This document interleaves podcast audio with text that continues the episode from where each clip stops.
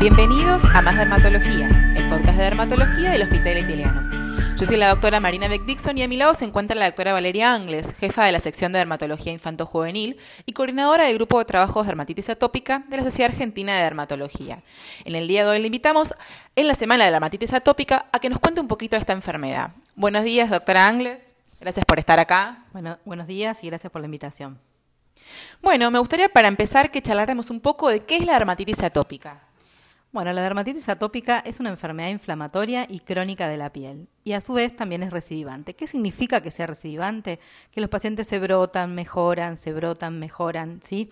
Y que estos brotes eh, tienen que ver con distintos factores gatillantes, que pueden ser emocionales, pueden ser contactantes, pueden ser la polución ambiental, ¿sí? Por eso es muy importante que cuando identifiquen este tipo de lesiones o este tipo de brotes, consulten rápido al dermatólogo. ¿Y cómo la identificamos? ¿Qué, es lo que vamos a ver? ¿Qué es lo que siente el paciente? Lo que el paciente siente fundamentalmente es picazón, ¿sí? La picazón es el síntoma principal de la enfermedad. ¿Por qué se produce la picazón? Porque la piel está seca, entonces la piel seca pica. Y eso se produce porque en realidad lo que hay es una alteración de la piel eh, a nivel de la barrera cutánea. Nosotros decimos que es como una especie de eh, pared donde falta el cemento entre los ladrillos y esa falta de cemento, que serían los lípidos naturales que están en, la piel, eh, permitiría el paso de todas estas sustancias que gatillan los brotes, que pueden ser polvo ambiental, pueden ser virus, pueden ser contactantes. Entonces es muy importante por eso restablecer esta barrera cutánea y ahora vamos a hablar después de cómo se realiza este tratamiento. ¿Y a quiénes afecta principalmente la dermatitis atópica? La dermatitis atópica es una enfermedad muy frecuente en la infancia. El 80% de los casos se diagnostican antes de los 5 años de vida. ¿sí? Se cree que uno de cada cuatro niños tiene dermatitis atópica. De estos, el 70% van a curar en la adolescencia. Eso es una muy buena noticia. ¿sí? Pero un 30% van a persistir atópicos en la adultez. También hay un muy bajo porcentaje de casos que debutan en la edad adulta y esos quizás son los de más de difícil diagnóstico. ¿Y esta enfermedad que es tan prevalente, como ha comentado recién doctora, se puede hacer algo para prevenirla? En realidad eh, es una enfermedad crónica, no hay una cura definitiva para la misma, pero sí lo que se puede hacer es eh, tomar medidas preventivas, sobre todo en aquellos pacientes que ya tienen antecedentes familiares de asma, dermatitis atópica, rinitis alérgica, para prevenir eh, que sus hermanos o sus otros hijos tengan dermatitis atópica.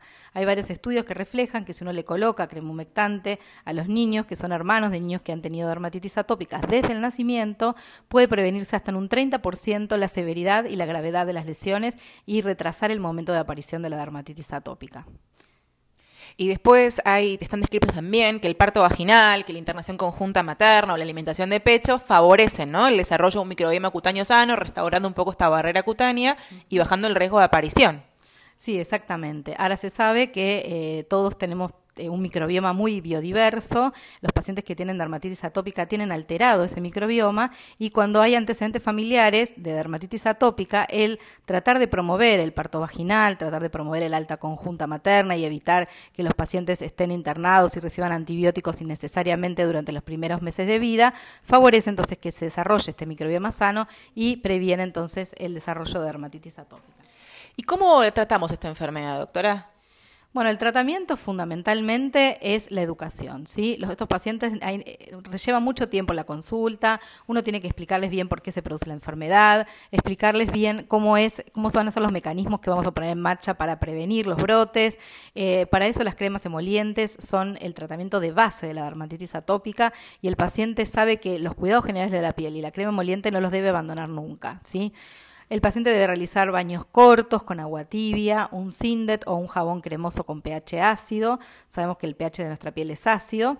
Y luego del baño, inmediatamente, después de secar la piel, sin frotar, colocar abundante cantidad de crema emoliente. Esa se puede repetir hasta tres o cuatro veces por día, ¿sí? La colocación de crema humectante. Se cree que un paciente atópico debería utilizar medio kilo de crema humectante por semana, ¿sí? O sea que es una gran cantidad. El emoliente lo que va a restaurar es la barrera cutánea que es lo que hablábamos que está alterado, y con eso vamos a evitar entonces que estos contactantes penetren a través de nuestra barrera y generen las reacciones inflamatorias. ¿Y qué tipo de ropa recomienda que usen este tipo de pacientes? Lo ideal es que usen ropa de algodón, evitar la lana, el nylon, el polar o otros tejidos sintéticos sobre la piel, evitar ropas de colores oscuros ya que las anilinas al desprenderse de la ropa irritan la piel, evitar los perfumes, ¿sí? Y también evitar utilizar eh, suavizantes en la ropa cuando lavan la ropa, ¿sí? Eh, está bueno enjuagar varias veces la ropa para que no queden restos de jabón que frente al uso o la transpiración puedan hacer que esos eh, productos pasen a la piel y generen en irritación. También deben evitar utilizar metales o ropas que tengan ganchos de metales, ya que estos pacientes tienen mayor riesgo de tener dermatitis de contacto al níquel o a otros productos eh, metales que pueden estar en, las ropas. ¿sí? Y durante el brote, doctora, aparte del emoliente que nos quedó claro que debería usarse siempre y en todo momento, inclusive varias veces al día, y que esto es fundamental para evitar la aparición de estos brotes y para lograr los procesos más libres de, de enfermedad. Durante el brote hay que utilizar alguna otra cosa en particular. Durante los brotes, los pacientes deben utilizar cremas con corticoides que se las van a indicar eh, los especialistas y no deben automedicarse, deben tratar de evitar usar la crema, eh, digamos, por su propia cuenta, debido a que hay mucha variedad en el mercado. Muchas vienen asociados a antimicóticos y antibióticos que a veces generan más dermatitis de contacto. Entonces, tratar de evitar las cremas triples, que son las que están, las que se usan habitualmente eh, o que indican habitualmente. Así que tratar de que el corticoide sea indicado por el especialista cada zona de la piel va a requerir un corticoide diferente y también podemos usar inmunomoduladores tópicos. Hoy en día se sabe que los pacientes que son crónicos también se pueden hacer tratamientos de mantenimiento con estas cremas, ya sea corticoides o inmunomoduladores tópicos que el especialista le va a explicar cómo realizar estos tratamientos preventivos. Y en aquellos pacientes que no responden al tratamiento tópico, aún optimizado, habiendo optimizado todos estos recursos, se pueden indicar otros, otros tratamientos como la fototerapia o tratamientos sistémicos con inmunosupresores o los biológicos nuevos que van a estar a disposición a partir de octubre en nuestro país. Pero sepan que este, todos estos tratamientos requieren un exhaustivo seguimiento y indicación del especialista en dermatología. Y en cuanto a la crema moliente, ¿no? Que estuvimos charlando lo importante que es en estos pacientes hacerse amigos de este tipo de cremas y consumirlas en abundancia. ¿Cuál es la que recomendaría? Eh, las cremas humectantes o molientes, digamos, no hay ninguna que sea eh, completamente ideal, ¿sí? Esto o el paciente debe ir probando una y otra y viendo a ver cuál es la más adecuada para su piel. Hay pacientes que con ciertas cremas se irritan o les arden, ¿sí? Otras que no les gusta el, olor que tiene la crema y no las pueden tolerar. Por eso, unas que son muy grasosas, otras que son más ligeras. Por ahí eh, hay cremas más pesadas que las vamos a usar para las zonas de piel más ásperas o más gruesas y otras como lociones que las vamos a usar más en verano o en zonas de piel más fina, eso bueno, las vamos a ir eligiendo y las vamos a ir monitorizando junto al paciente en los controles. ¿sí? Eh, no hay una crema emoliente ideal, eso hay que empezar a, eh, a verlo con el paciente en las consultas y hay que empezar a probar a ver cuál es la que mejor se adapta al paciente.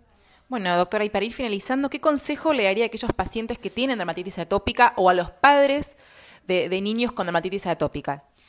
Eh, la idea es que consulten al especialista si esta es una enfermedad que debe ser tratada por el dermatólogo eh, y que, eh, digamos, hay muchos hospitales que están haciendo talleres para padres de niños con dermatitis atópica o para pacientes con dermatitis atópica. En estos talleres se brinda información acerca de la patología, están enfocados en la educación de estos pacientes. Nosotros vamos a hacer próximamente, el miércoles 25 a las 18 horas en el servicio de dermatología, un taller para padres al cual pueden anotarse en los mails del hospital que están publicados en el Instagram.